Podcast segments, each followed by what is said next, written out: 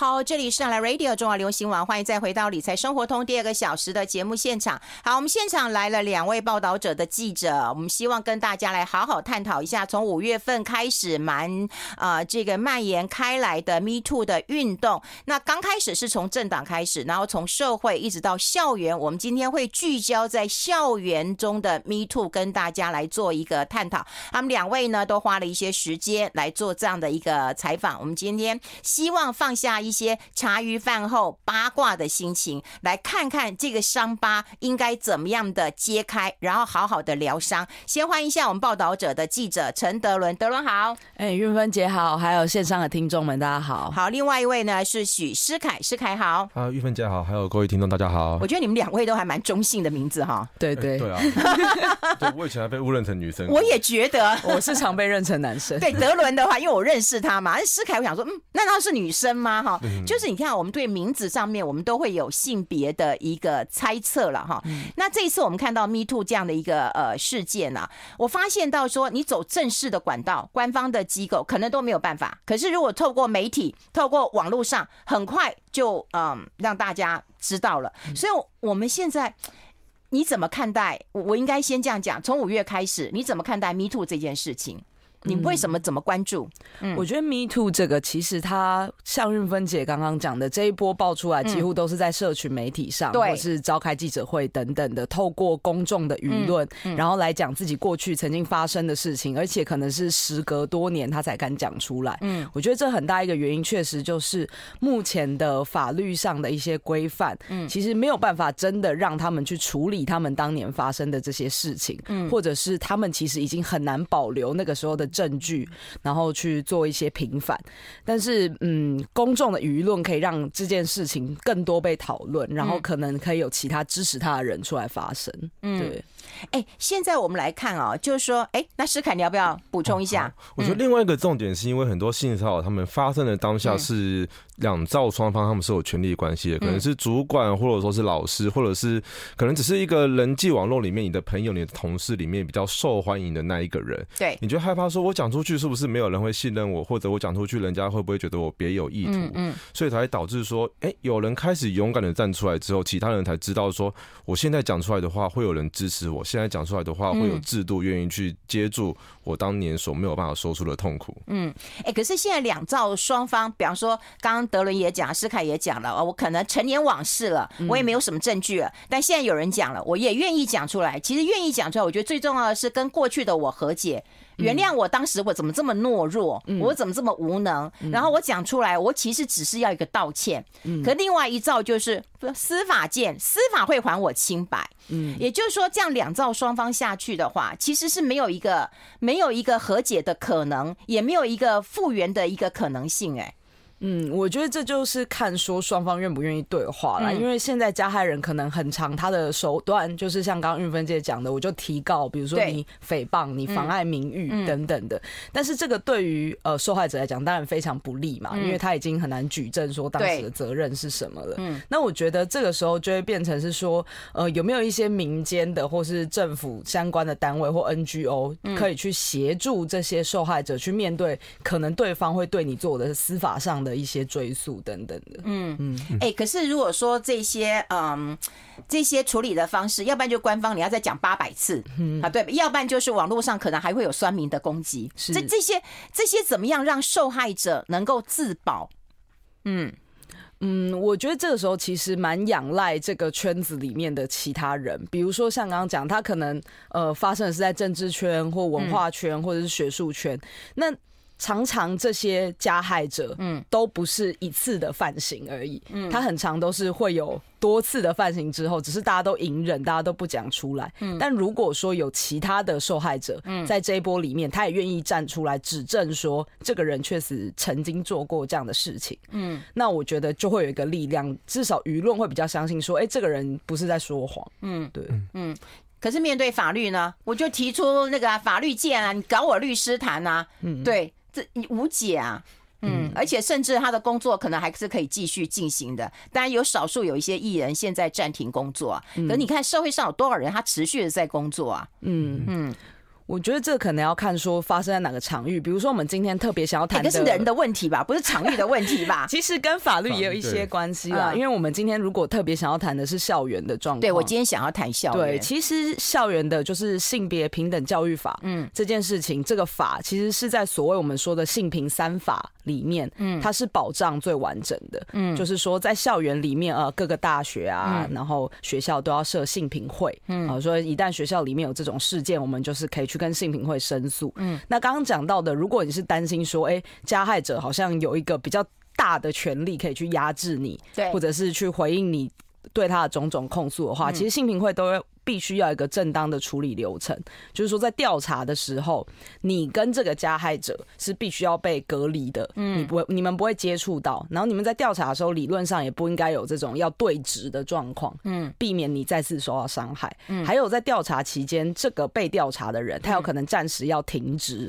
或是让他休假，嗯，然后不再去接触到校内的其他学生或职员，嗯，让他有机会可能再伤害别人，嗯，那这个其实是。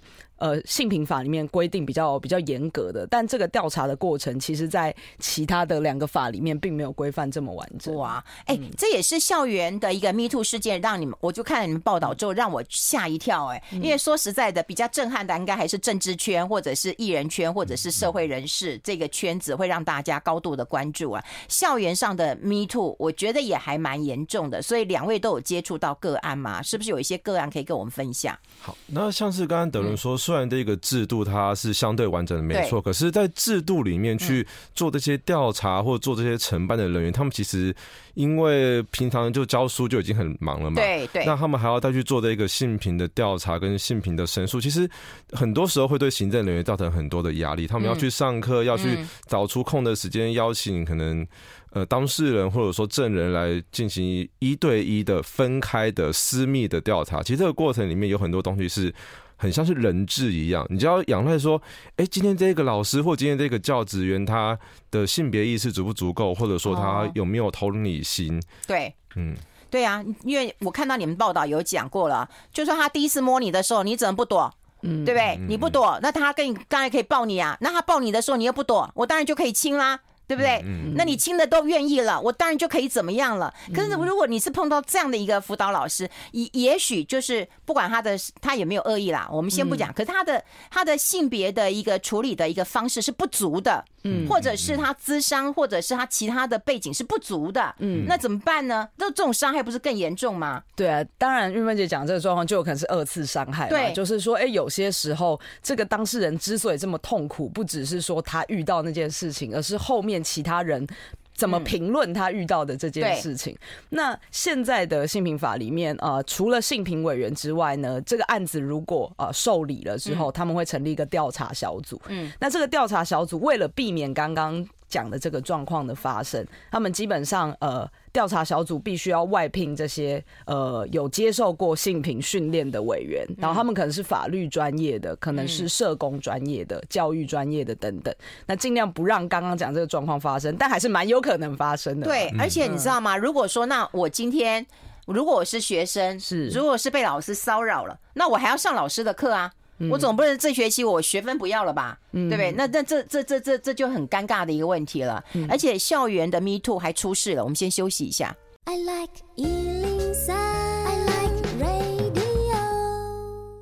好，我们要持续跟报道者的两位记者来谈谈校园中的 Me Too 事件啊。事实上，我们在广告时间啊也停不了这个话题啦。其实，因为校园中的啊 Me Too 很多，那因为是也是权力的不对等，然后也看到你们报道当中揭露出来，就是已经到了出人命的啊状态了。哈，这是这是我们最不最不乐见的。嗯，就算说我们今天中年人，我们出了社会了，我们可能还有朋友什么可以协助的，可是校园的孩子那么小。他们怎么去面对这样的事情啊？嗯，对于这个个案，当然后来判刑是出来了啦，嗯，可是生命已经没有了。所以这件事情，我觉得值得大家警惕，也是把这件事情跟大家呃分享一下。嗯，我觉得校园里面的这个状况，当然最大的问题就是很常是老师对学生的这种，对，然后或者是说，哎，学长姐呃对学弟妹的这种，就是权力不对等的状况，他可能用一些其他的东西来。威胁你，或要跟你交换，嗯，啊、你论文能不能通过？嗯，这门课的学分拿不拿得到？嗯，啊、呃，我比如说我们一起投论文，我要不要让你挂名等等这些事情，甚至只是说，哎，老师好像底下有很多这个。你知道门生，对，对，这个门生也可能造成另外一种压力，是我没有办法在这个团体里面讲说我被老师骚扰了或侵害了。嗯，嗯，那很长这些学生最后就是只能选择我自己吞下来，嗯，然后引发出更多可能身心上的症状，因为他没有人可以讲，然后可能也没有人可以接住他，那最后就选择可能。一些比较遗憾的方式来来面对这件事情。那当然，我们是觉得说，校园里面我们也听到很多是学生对学生的，反而说统计上老师对学生的这件事情，统计上是比较少的。但我们相信这应该有很大的黑数存在。对对，就是因为不敢讲说老师对他做的这件事情，统计根本统计不到。嗯，对。哎，你们在访问的时候，我看你们的报道，就很多人是边访问边哭啊。嗯，你要叫他回忆这一段，真是不容易啊。嗯嗯嗯嗯，我们遇到的当事人，其实我觉得这一波的当事人，他们有一个特质是，他们其实都已经想过很多遍了。因为像很多人，他们对于案发当下的环境，当下对方说了什么话，都记得一清二楚，每一天晚上可能都在想，直到今天才说出来。所以我们遇到情绪比较激动的状况，通常都是他。觉得他哦，我终于说出来了，而不是那个单纯的痛苦或者悲伤。嗯，就是我终于敢说出来了。我自己印象比较深刻的是，我们曾经陪着一个女同学，就直接去性平会做申诉。嗯，就我们跟着她进到性平会里面去。那。他也是看起来是很开朗、很强悍的人，他自己也这么认为。但是我们进去，他一旦开始要讲这个案情的时候，他说连他自己都没有想象到他情绪会这么不可控制，或是突然就哭出来了。那我觉得他有一个形容很，我觉得很精确。他就说性骚扰或是性侵害这种事情，你好像哎，你可以暂时把这个情绪压下来，但他会一直像一个幽魂或鬼一样绕在你的旁边。就是每当你遇到可能类似的场景，嗯，或者是你好像要说出这件事情的时候，那个创伤就来了，然后那个创伤附带的情绪是很大的，因为你可能会对自己很不谅解或自责，说为什么我当初说不出来，然后我觉得那个情绪是很浓烈的，一直到他们要把这件事情说出来之后，好像才可以放下。表示我我对我自己负责了，我回头去救了可能几年前的我自己的那种感觉。嗯嗯，如果他可以说出来，他可以放下了，我觉得他可以饶过自己了。可是如果他被提告了，法律还没有饶过他，对，对他可能还要面对两次、三次。对，然后对他提告的人，通常都是有权有势、有钱可以请律师的人。对。对，对，现在民间就是比如说那个现代妇女基金会啊等等的一些妇团，他们其实也有发现说，在这一波里面很常发生这样的状况，就是加害者反过来对这些呃受害者提高，所以他们就是也组了义务的律师团，就是说，哎，如果有需要这些法律协助的资源的受害者们，其实可以跟他们求助，就是说，哎，我可以帮助你在后续面对这个对方的司法追杀这件事情，至少你不是一个人这样子。嗯嗯。那说到提告，我想补充一点，是因为有些加害者他们提告的原因是他们可能认定了证据不足，因为他们呃性骚扰或者性暴力，它有分很多种不同的法条去应对嘛。那如果说他今天呃告了妨害名誉或者告了其他条罪，他刚好有某一个证据是不符合的，他就可以拿到一个呃不起诉或者无罪判决，他就可以拿这一个结果护身符啊，对，他就可以拿这个结果去其他案子或其他的性平程序里面当成一个护身符使用。嗯，这样子。这无法接受啊！对啊，可是因为就法律上面，他们就必须要有这样子的证据跟一些采证的过程，才会有我们刚才提到那些二次伤害，或者说承办人员可能讲错话的情况发生。嗯，你看，那这你看这件事情，所以你说连疮疤都无法揭开的时候，你说你怎么抚平那样的一个创伤？嗯、我觉得我很在意的是那个年轻的生命。对对，他到最后。就这样选择了离开了，然后他也还要这个这个，这是无解的。然后啊、呃，当然有欺负他的医生，嗯，有离开原来公司，嗯，就以原来的医院，但后来医院还是有聘他。对，这这这这到底该怎么办呢？我觉得这个当然他。他的案例不是典型发生在校园里面的状况，他可能事发地点在校园之外啊。虽然他当时是学生，他是学生，而且还小啊。对，那我们可以大一吧，是不是？嗯，但我们可以讲一下，如果在学校里面老师犯了这种呃，就是性骚扰或性侵害的话，他可以怎么被处理？嗯，就是说学校除了当时可能在调查时候就要先把他停职。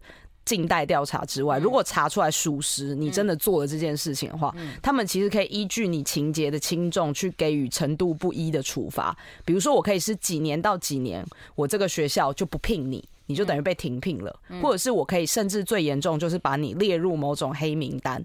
意思是你既然在这间学校待不下去，别的学校也不能收你。我我觉得他永久要停聘哎，因为他影响真的太大了。我们先休息一下，进一下广告，待会继续再聊。我喜欢 I like。我喜欢 I like。好，欢迎回来《理财生活通》，我是向玉芬，在我旁边的是报道者的记者陈德伦跟许诗凯了。我们跟大家来分享过，他们花很多的时间，那么在讨论 Me Too 的事情，也在校园当中做了这个呃采访了。可是我们想要问的，待会我们有两个两个面向，第一个就是说，对于那种呃学生们哈，应该怎么自保，我们待会会帮大家再来收纳跟整理一下。另外，我们应该提到就是说，如果对于这种教职员，他还持续待在校园当中，那是无法接受的事情啊。嗯，对他们不。不应该待在学校当中啊。嗯，呃，我们也有访谈那种比较资深的做性别平等教育的专家学者，那他们有说，其实当时会定这个校园平等教育法，呃，性别平等教育法在校园里面，就是因为呃九零年代曾经发生过一些比较严重的性平的事件。那后来定定之后，呃，这几年在修法过程中也增加了对所谓这种不适任的教师，那他要怎么做停聘的这个动作？那当然就是。不止让他在某一个学校，他现在所在的学校没有办法继续任教下去，未来其他学校也不能再聘这位老师。那这个其实要到目前看起来是要到情节真的蛮重大的时候才会是到这个程度，不然他其实还有其他。对呀，你这边不留我，我自己到别的地方去。对对对，那有的时候就是变成说，像呃玉芬姐刚刚提到的那个案子，说，哎，这位医生他。本来在的这个医院，可能当然开除他了，但他还是可以去另外一间医院继续待下去。而且我觉得很难过的一点，当然就是他只是一个大一的的的的的学生，然后因为去看了医生，然后被医生呃性侵，性侵，他算是性侵啊。对。对，他只不是只有性骚扰，嗯，就我们现在先来讲啊，性骚扰可能跟每一个人的感受点其实不太一样，嗯，比方说你摸我一下，你抱我一下，你捏我一下，每个人感受点其实是不一样，是，除非说说你今天要有比较更深的肢体接触了，比方说你真的亲了我了，或我不愿意，或你今天怎样了，嗯，所以我觉得这个拿捏也有一点点的。不是很容易。对对，对，呃，当然，因为我们在性骚扰认定上会说，呃，其实是以当事人就受害的这一方他的主观的感受为主。但我们在做调查，特别是讲求法律这件事情的时候，呃，证据的举证这件事情还是蛮重要的，所以会鼓励说，哎，大家要怎么自保？就是因为你其实没有办法确定你会在什么场合遇到什么样的事情。对，那。记录一下当下到底发生了什么事情，但你可能没有办法马上录音录影，这个太难了。对对对对，但是你可以在事发之后，假设你有呃。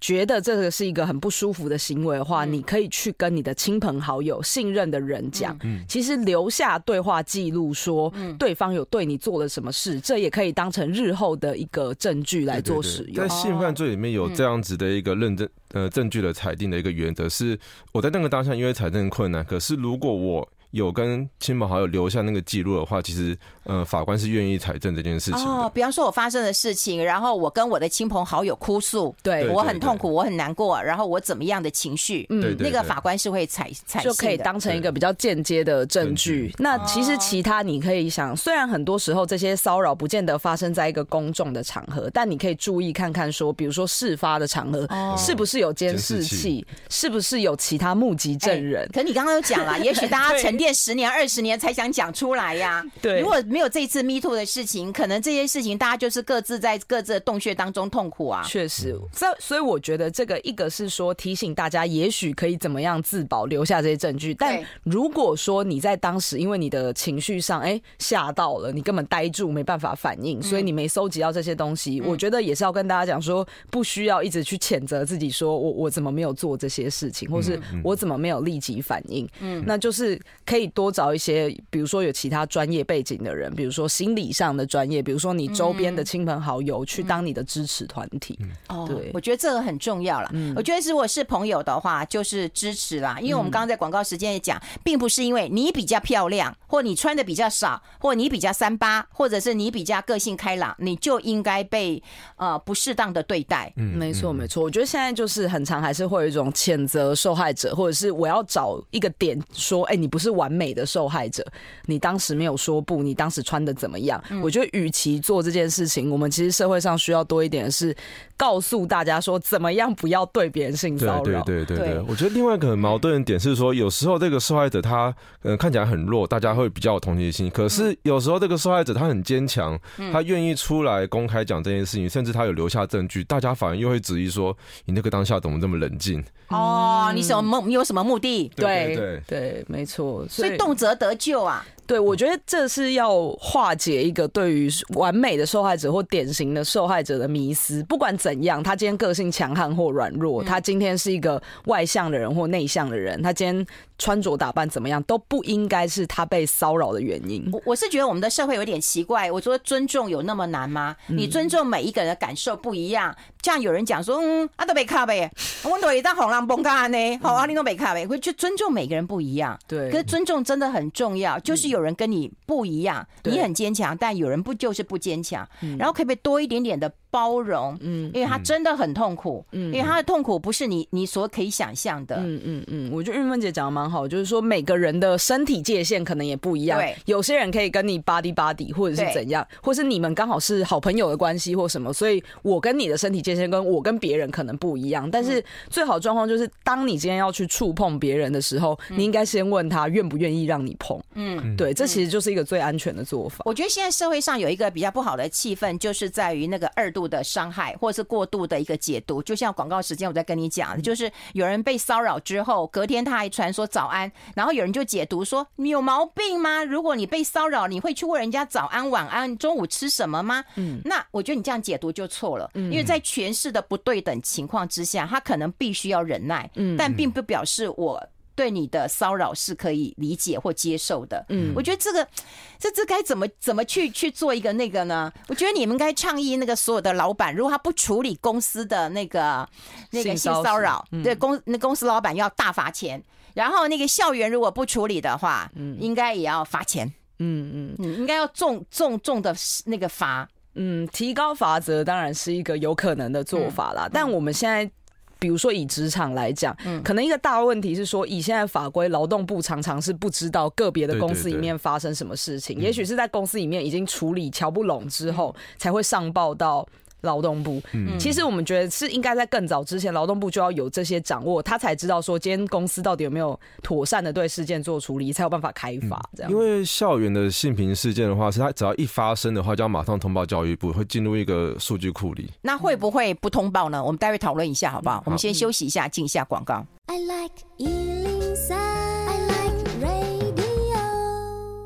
好，我们现场的呃是报道者的两位记者，有人说，哎，我们要开一下直播，这样才可以重听啊，哈，就今天没有直播，但我们有把报道者的完整的报道贴在我们的粉砖当中，让大家可以慢慢的看了哈，仔细的呃看一下哈，就是了解一下社会发生这样的事情，而不是我们茶余饭后然后闲聊八卦的一个事情，而是怎么样用我们更多的尊重、包容，然后关心这个事情，而且我我坦白讲，我希望这个事情是可以延续的。有人说这件事情可可不可以赶快落幕，可不可以赶快结束？我希望它是可以结束，呃，不不是可以结束，是可以再延续下去的。我也会鼓励更多的人站出来，然后我们要学习怎么样的尊重、包容跟接受了。那刚刚我们其实，在广告时间有啊、呃、提到两个案例，我觉得也跟大家来分享一下，好不好？诗凯，你有讲到一个合照的一个那个故事，对不对？嗯嗯。因为我们刚刚广告前在提到说，这个举证其实是很困难的嘛。那如果说今天加害人跟被害人他们对于同一个事实的描述是一致的话，通常呃，委员们就会认定以被害者的角度为主。嗯，可是如果说今天他们两个人的说法完全不一样，嗯，像是有一位律师跟我们分享一个案例，是在某一个公司有一位主管，嗯，他就会趁合照的时候偷摸呃年轻女生的头、肩膀，甚至是腰。嗯，那曾经有个女生提出申诉之后，这个主管就说：“哎，没有啊，我为人就是比较热情，我跟大家在一起都是巴迪巴迪，大家都是好妈吉。”嗯，那这样子两个人的。叙述是完全不同的。那律师的做法就是，他翻出那家公司过去旅游聚餐的合照，发现那一个主管从来不会摸男生的头、肩膀或者腰，也绝对不会去摸比他更高阶的人的身体。重点了，不会摸他高阶女生，对不对？对对对对。的身体，那你不就是趁趁机吃人家豆腐了吗？对啊，是要这么困难的去翻出很多证据，我们才有办法去确定说，哎，这个人他的行为他是真的是性骚扰。嗯，哎、欸，那律师还是蛮厉害的。虽然我会觉得说，现在这个那个被害人哦，都请不起律师，对不对？都是加害者在请律师，然后就说什么时候跟我律师谈吧。德伦，你在采访的时候，嗯，总要。求证吧，是对。那你求证得到当事人吗？呃，我们这个里面报里面就有提到一个案子，也是在校园里面发生的。嗯、那主要是这个受害者指控说，呃，他的系上的老师对他性骚扰。嗯，那我们当然写完报道之后，不能也只听受害者这边的声音嘛，嗯、或者是我们至少要做一下平衡报道。那就希望可以跟这个被控诉的老师求证。嗯，那结果呢，当然是对方也不太想要自己出来回应。嗯，啊、呃，他找了他的律师出来回应。那我们。后来当然在报道里有呈现律师的说法，嗯，但可以感觉到说，在面对这些事情的时候，其实蛮常加害者是。哦，蛮可以寻求其他的这种专业的协助来替他做辩护。那相对来讲，好像受害者比较缺乏这个资源。那我们会希望说，呃，其实现在有蛮多 NGO，他们都有在提供法律辅助的这件事情，或者是专门在做跟性骚扰、性侵害，呃，或是性平议题相关的 NGO，他们其实有比较多这样的资源。如果你自己遇到是这种事情，但你不知道可以找谁求助的话，建议可以跟这些 NGO 联络。对啊，其实我跟律师聊过了。第一件事情，当然律师所有律师都告诉我。我就是说，你要跟我说实话，嗯、对对。嗯嗯、第二个，其实也不得不说，我会想办法帮你。嗯，那怎么帮呢？对不对？那可能也就是帮你脱罪了啊，不然呢？因为像我遇到的那个对方的律师，他当然也在电话里面，我们讲了半个小时的电话，然后他很认真跟我解释啊，他的当事人为什么没有性骚扰啊，他觉得对方的控诉怎样怎样不合理，嗯嗯，然后最后就说啊，你们就是写的时候一定要把我们说法写进去这样子。那你呢？你没有跟他讲哆瑞咪耶？以前我们在我们在采访的时候，我们不认可，我们就在心里这边讲哆瑞咪，没有，但最后我细沙有把。律师的说法讲进去了，但我就只有说，那对方确实也真的对这个学生提告了，对，因为他就真的就这样子嘛。嗯、你看，这已经是权势不对等了。第二个，我还对你提告了，嗯嗯嗯，没错。那我就是不讲说他的律师讲为什么他觉得这个性骚扰不成立，但我讲他做的法律动作。就是他确实提高，这是一个事实，我们还是可以把它放在报道里面。但是我们报道出发点还是希望让这个学生，呃，比较弱势的这一方，其实有机会可以发出他的声音。嗯、对，你想想看，他那么小，他可能就要面对，不管是说他怎么样保护他的身体或他心灵的挫呃这个创伤，还有法律的问题，这会纠缠他很久的。嗯、我讲真的，他会一直困扰。所以，所以。我觉得我们现在来讨论两个问题。第一个，我当然觉得受害者他需要疗愈的，对。但但是加害人都不反省吗？嗯。嗯，这个我也蛮推荐，就是大家可以，我们呃抱着也有 podcast 的节目，嗯，然后呃我们其实之前就有邀请了专门在对呃加害人，也就是我们所谓行为人去做一些辅导的心理师，就是说，哎，其实这些加害人他搞不好也需要后续的教育跟辅导，我觉得可能也需要啊，对，因为像现在在性平法的规定里面，其实如果你最后成立调查属实的话，在学校里面你就是要。接受八个小时的性品教育，哎，可是这很像那个交通宣导一样，没有什么用啊。我觉得以专业的社工去跟他们做职场的话，可能多少还是会有一点用啊。因为其实我们知道性骚扰它是一个由轻到重的一个过程，有。嗯，外国的研究显示说，一开始你觉得，哎、你只是讲个黄色笑话，你只是偷摸一下，哎、好像可以。我可能下一次未来我就越做越严重。所以，其实如果我们可以及早让让他在某一个阶段就停止他，那同时有一个专业的医疗或者说是智商的服务介入的话，可以去了解他为什么这样做，是让让他知道说这样可能是不对的。对，我觉得这个这样子的东西，虽然听起来就是很像交通宣导一样，但我觉得它也是必要的事情。但这些性平课程理论上它的进行要是一对一的啦，就是说不是说我以前那个考驾照看个影片的那种感觉，对，他还是呃希望是一对一的方式，然后去。你说，一方面是帮助这个加害人去搞清楚他自己到底做错了什么事情，嗯、建立一个比较健康的平等的意识，嗯、让他未来不会再犯这件事情。对啊，因为说实在的，我对于现在不管是嗯艺人或社会上的人士啊，坦白讲，我觉得他们一开口就说我找律师，嗯，呃，请司法还我公道。嗯，我跟他讲出这句话的时候，我真的觉得我已经判他社会人格的死亡了。也就是说，你都不反省。你也不检讨我可能的一个犯错了，嗯，对，我们待会来谈谈社会死亡这件 这件事情好不好？我们先休息一下，进一下广告，待会继续再聊。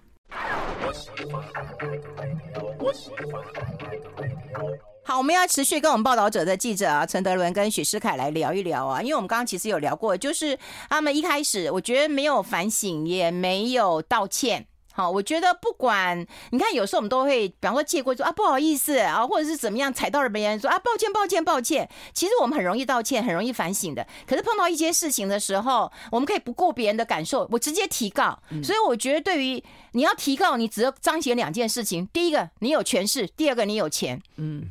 然后第三个，你真的不知羞耻，不知反省。我这样的话会太重吗？嗯，我觉得不至于到太重啦。那也没有讲是谁。对啊，但这种提告司法上的追杀，其实通常最大的目的就希望对方就是净身，不要再追究下去。就是嗯，对，这当然是他们最大的目的。所以反过来讲，其实。受害者这边就蛮需要有人跟他站在一起，嗯，对啊，如果老师舆论或是法律上的资源，嗯，对，那如果老师都要提告了，对不对？或者我们刚刚讲过了，有钱有势人就要提告了，那大家可能就会闭嘴啦，嗯嗯嗯。所以一个是威胁，另外一个是刚刚提到说，如果他真的因为某一个小细节被判无罪的话，他可以当免死金牌。那再来的话，就是他就把受害者拖进这一个司法诉讼的泥沼里面，哦、你要花很多的时间跟金钱，然后还要不断的去跟。呃，法官或者跟任何的委员去说你遇到的事情，很多人在这一步就会想说，这个成本太高了，我还不如放弃。嗯嗯，哎、欸，而且我们刚刚在广告时间讲啊，有很多律师也很扛很锵啊。对啊，就就就例如说，有一些律师，他们可能专长可能是商业合约，或者是一些可能劳资纠纷上面的，他们可能对于性别的问题不是这么理解。嗯，所以像我们采访一些可能性别专长或者说家事专长的律师，他们都可以很明确的指出来说，哎、欸，有某一些律师，他们真的是在某一些案子上面。真的是讲错话了，但这也很矛盾啊，因为那些加害人他们请的律师如果很厉害的话，就有可能真的把法律法犯法，对啊。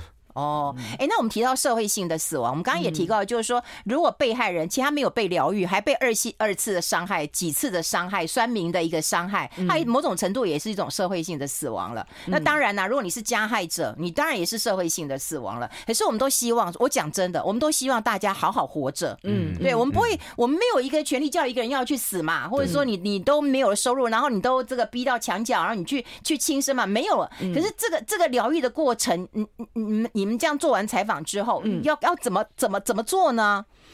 我觉得针对受害者跟加害者，但都有可能因为网络上的舆论啊、公审啊，然后乡民这种就是不太负责任的言论，导致他们受到伤害嘛。那我觉得针对受害者而言，呃，建立他的支持团体这件事情非常重要。就是你要知道，你身边有可以理解你受伤的状况的这样子的人，嗯，然后。